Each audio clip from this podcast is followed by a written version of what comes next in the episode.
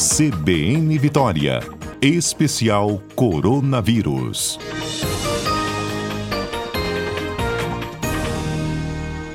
Doutor Etel Marcel, quanto tempo que eu não falo com você, Etel? É verdade, Aurélio. Boa tá tarde. muito sumida. Boa tarde, Adalberto. Boa tarde, Carol e Priscila aí, Boa essa tarde. dupla talentosa. É, e boa tarde a todos os ouvintes da CBN. Etel, que bom falar com você nessa sexta-feira. Excelente tarde. E hoje o assunto que nos traz a conversar, monkeypox. E eu tô abrindo aqui o G1 Espírito Santo e a gente tem uma notícia, né, de confirmação de mais dois casos e o número de pacientes com a monkeypox chega a sete no estado. Antes da gente falar desses números, explicar um, pro- um pouco mais de transmissão, sintomas, eu queria que você, com toda a sua competência, explicasse pra gente, porque a gente tá falando de monkeypox, mas todo mundo popularmente tá falando varíola dos macacos. E eu já entrevistei alguns cientistas que pediram encarecidamente pra gente explicar fazer com que o povo entenda essa diferença Sim. e por que que a gente deve chamar de monkeypox. Então, Aurélio, o vírus é um vírus que a gente já conhece desde 1958. E quando o vírus ele é descoberto, ele recebe um nome de batismo, né? Vamos, vamos colocar assim, ele, ele é identificado com nome. E, e o nome é monkeypox vírus. É, então, como a gente está chamando SARS-CoV-2, é, HIV, então o nome ele independe de, de qual língua, né? Qual país nós, nós estamos, a gente fala o nome é, do vírus, certo? Então, o nome dele é monkeypox vírus. É, e aí vai ser virus em inglês, né? O, o, o- nome, o segundo nome de vírus muda, mas o nome dele, monkeypox, é esse, não Uhum. muda. Há, há uma, uma solicitação agora, Aurélio, para que a Organização Mundial de Saúde renomeie a doença. O vírus continua monkeypox. Uhum. Mas cada país acabou traduzindo o nome da doença para o seu próprio país. E quando a gente traduz né, varíola dos macacos, parece que é uma doença que vem de macaco. Sim. E o que, que aconteceu aí logo no início?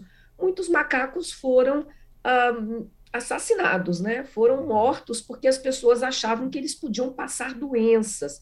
E, na verdade, os macacos, assim como a gente, como aconteceu lá na febre amarela, é, você deve se lembrar, né, Aurélio, que a gente teve, inclusive, vários macacos que foram mortos, Sim. né? É porque as pessoas achavam que eles estavam transmitindo doença. Na verdade, o macaco, assim como nós, é vítima do vírus ele não, ele não, ele não transmite, ele tem a doença através de animais que são roedores. Então, o, o reservatório, né, onde o vírus ficava, porque agora ele passou para os humanos também, né, eram em pequenos roedores, lá na, na África, no continente africano. O vírus foi fazendo mutações e a gente viu o que aconteceu. Ele então fez o que a gente chama de salto de espécie. Ele sai de uma espécie que ele, que ele já é adaptado, no caso, roedores, macacos, e passa para uma outra espécie, nossa, né? no caso, a espécie humana. Então, ele fez essa modificação e conseguiu ah, ficar tão adaptado que ele conseguiu ser transmitido de um humano para outro humano. Isso era muito raro nesse vírus. Felizmente, né, eu já falei aqui, nós já temos vacinas e já temos medicamento para esse vírus. É um vírus que a gente conhece já há muito tempo, mas ele nunca causou tantas doenças. Ele tinha uma transmissão muito concentrada no continente africano, muito relacionada, Aurélia, a pessoas que viajavam, né? Então, é, iam da Europa, viajavam, aí entravam na mata, né, para fazer safari, né, para caçar e acabavam entrando em contato com esses animais e se contaminando. Então, era uma doença muito restrita desse contato do animal com o humano, por, porque a gente entrava na floresta, né, porque a gente estava lá. E agora, por essa modificação que o vírus fez, isso é muito comum em muitos vírus, né? A mesma coisa que aconteceu no SARS-CoV-2, a mesma coisa que aconteceu no HIV, a mesma coisa que aconteceu no Zika vírus, esse salto de espécies, né? Ah, como a gente vai entrando nas florestas, entrando em contato com esses animais, uma hora no organismo de alguém, esse vírus pode fazer uma mutação. E foi Uhum. o que aconteceu. Então, a, a, o nome, né, em português, varíola dos macacos, ele é um nome que dá um entendimento errado, né? Não é uma doença que vem de macaco, não é uma doença transmitida por macaco e, infelizmente, ela só foi, o vírus só foi descoberto lá em 1958 numa espécie de macaco. E, e foi por isso que ele ganhou esse nome. Então, o que a gente tem pedido é para a gente chamar pelo nome do vírus, né? Monkeypox. É, e aí, até que a OMS mude o nome da doença, se a gente se lembrar, Aurélio, a gente teve isso na, na com a lepra. A lepra, como tinha um, um estigma muito grande né, da doença, a OMS mudou o nome para Hanseníase, uhum. é, em homenagem a, a, ao descobridor né, da doença, é, o Hansen. Então, é, a gente chama Hanseníase numa tentativa de é, diminuir esse, esse preconceito, né, o estigma, porque se a gente olha né, nos textos antigos, inclusive bíblicos, né, tem toda uma questão é, de castigo, é, de uma relação né, de lepra com algo bastante ruim. E é, as pessoas podem se infectar com essa doença. Ainda hoje temos muitas pessoas que têm hanseníase. Então, houve essa mudança de nome uma tentativa de diminuir o preconceito. Então, isso já foi algo que aconteceu no passado. E por isso, essa, esse pedido né, do, dos cientistas para que a OMS renomeie essa doença, para que a gente tenha um uma compreensão melhor. Né? É, é, é, uma varíola, a gente já tinha varíola humana, a gente tinha varíola é, bovina, e agora a gente tem essa outra varíola. São primos, são vírus muito semelhantes, mas eles são, é, são vírus diferentes. Não tão então, distante, né, Theo? Gerais... as variantes, né, que, da Covid que a gente chegou a falar de países, depois mudou para letras, né? Exatamente, exatamente. Então, assim, a gente tem é, é essa mudança também que foi feita exatamente para isso, para diminuir o estigma, né? Porque senão fica a variante do Brasil, a variante da África do Sul, né? A variante é, inglesa. E isso acaba criando um preconceito com pessoas que são desses locais no caso da varíola dos macacos, né, o preconceito com os macacos e com as pessoas que podem entender que a doença vem do macaco. E como a gente também está num país que tem muito preconceito, né, Aurélio? Ninguém quer ter uma doença de macaco. Então, é, isso acaba sendo uma dificuldade até para a pessoa procurar um diagnóstico. Ela não quer, ela não quer receber um diagnóstico de varíola dos macacos. Então, né, é, é, e é compreensível, né? Não quer ter seu nome escrito nesse diagnóstico. Então, assim, isso acaba criando uma série de problemas. Às vezes a gente acha que é uma coisa boba, uma coisa simples, né? é só um nome, mas tem muitas coisas envolvidas né? é que esses nomes carregam né? um preconceito e, e um estigma muito grande.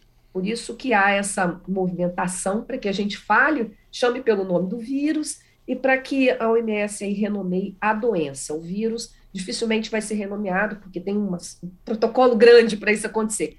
Mas a doença pode sim ser renomeada.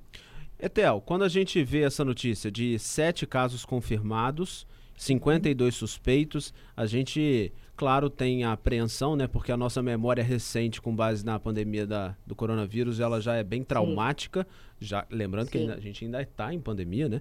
Mas Exato. o que, que isso significa? E eu gostaria que você explicasse um pouquinho sobre a questão de sintomas, transmissões, porque tem uhum. alguns sintomas que se parecem muito com outras doenças, né? Isso, isso.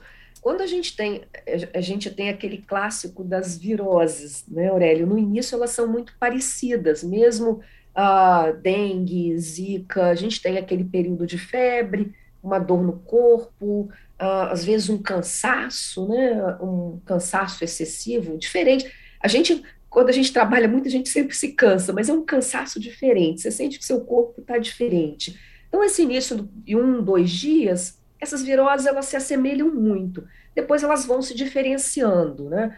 A, a, a monkeypox, ela tem essa diferença de, de ter lesões na pele.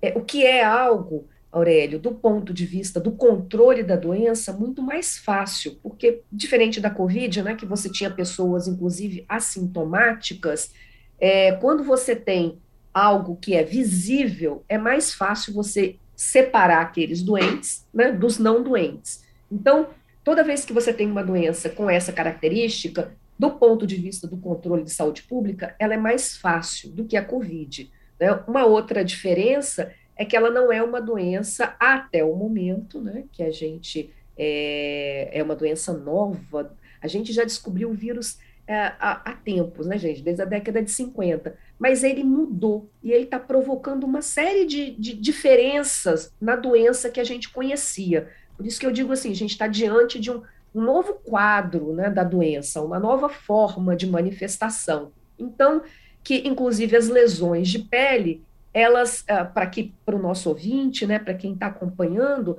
ela até tem dado muita uh, muita confusão, Aurélio, porque se assemelha a várias outras doenças infecciosas, uhum. como sífilis, como é, herpes. Então, ela não tem aquela configuração da pústula com, com pus dentro, né, aquela bolha com pus dentro, que a varíola é, humana tinha, muito característica. O que a gente está vendo, e agora dois artigos foram publicados um, num jornal em inglês é, bastante importante, né, o, o, British, o British Medical Journal, é, mostrando os casos que, analisando né, casos de pessoas que apresentaram a doença, é, principalmente na Europa, e analisando essas lesões. E as lesões são muito diferentes, elas não necessariamente precisam ter pus, elas podem se apresentar é, avermelhadas, esbranquiçadas. Então, é muito importante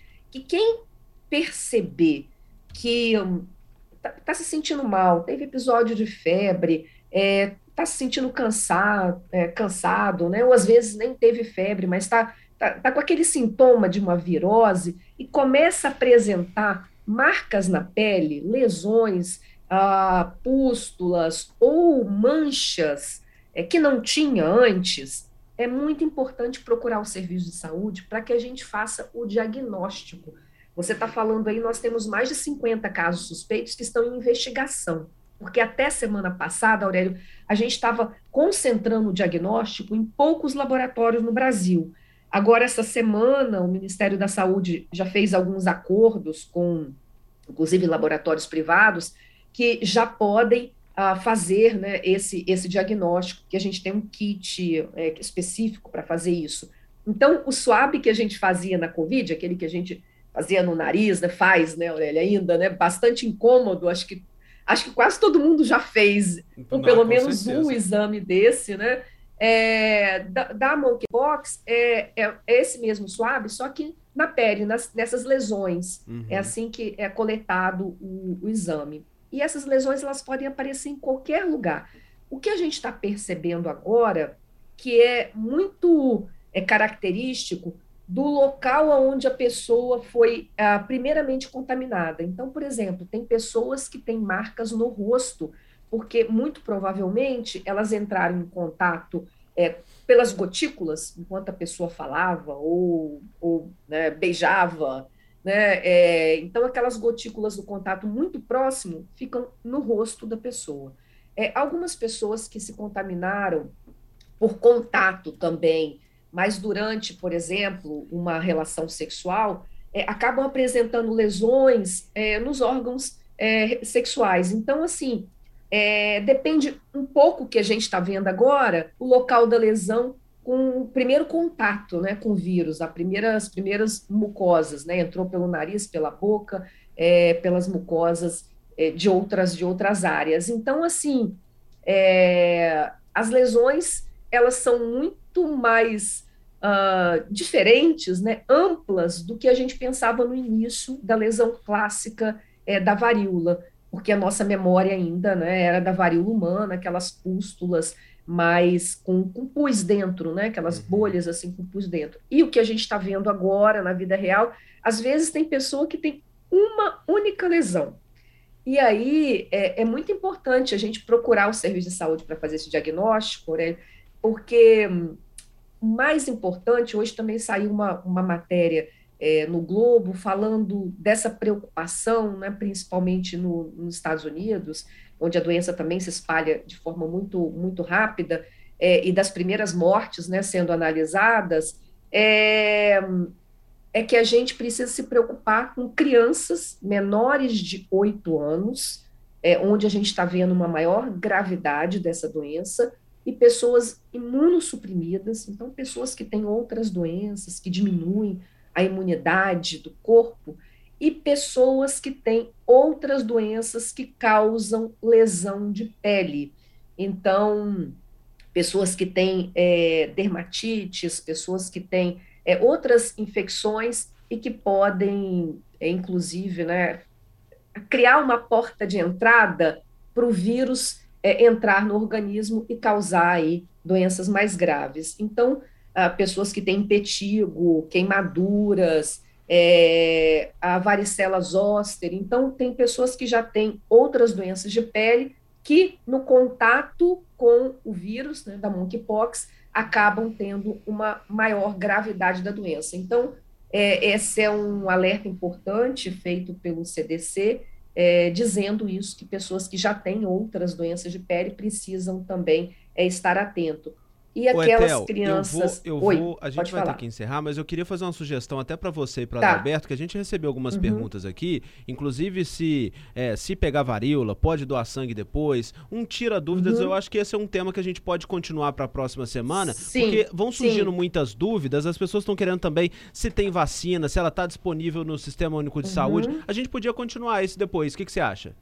Sim, com certeza.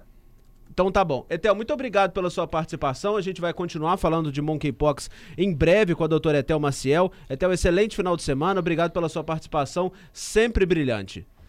Para você também, Aurélio, um abraço, um abraço para todos os colegas da CBN, para os nossos ouvintes.